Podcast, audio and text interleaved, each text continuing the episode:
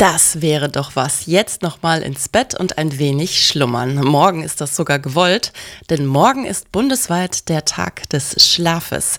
Der soll auf die Bedeutung eines erholsamen Schlafes für die Gesundheit aufmerksam machen.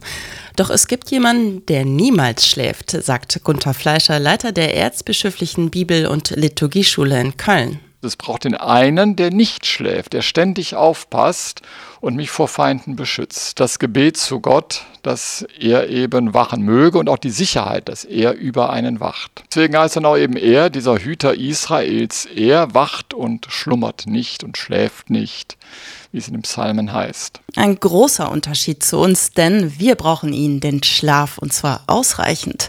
Und Gunther Fleischer kennt dafür die schönsten Bibelstellen, zum Beispiel den Schlaf gerechten Schlafen. Nachts werden die dunklen Pläne gemacht, die Ränke geschmiedet und tagsüber ausgeführt. Und deswegen sagt man eben, der böse Mensch, der Unrechtstäter, der Frevler, eben auch der Ungerechte schläft nachts nicht und der Gerechte, also der keine solchen bösen Absichten hat, der kann sich dann auch gut hinlegen und schlafen.